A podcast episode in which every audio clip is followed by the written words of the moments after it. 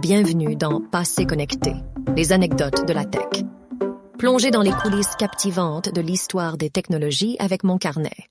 America Online, mieux connu sous son acronyme AOL, a été l'une des premières entreprises majeures à aider les gens à se connecter à Internet. Fondée en 1985 en tant que réseau privé où les utilisateurs se connectaient par téléphone pour obtenir de l'information ou communiquer entre eux, AOL a rapidement pris le virage de l'Internet et est de facto un pionnier dans la création de l'Internet à son apogée, AOL comptait plus de 35 millions d'utilisateurs qui utilisaient souvent l'un de leurs CD-ROM envoyés par courrier postal ou attachés à un magazine, offrant des heures gratuites de connexion Internet.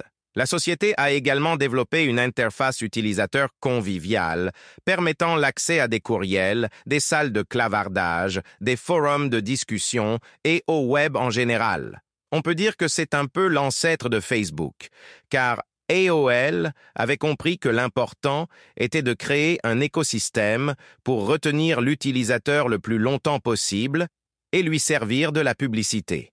En plus de ses services Internet, AOL a également été un acteur clé dans le développement de la messagerie instantanée grâce à son service AOL Instant Messenger, lancé en 1997. AM est resté populaire pendant de nombreuses années avant que d'autres plateformes de messagerie instantanée ne prennent le relais.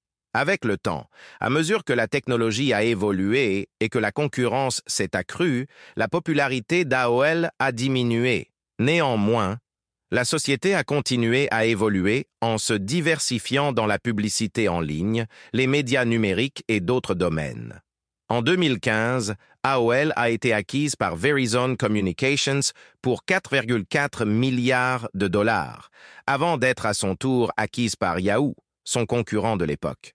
AOL est aujourd'hui une entreprise de médias numériques possédant une variété de sites web et de services en ligne sous sa bannière. Elle continue à jouer un rôle dans l'écosystème numérique, bien que son influence et sa portée aient considérablement diminué par rapport à son apogée.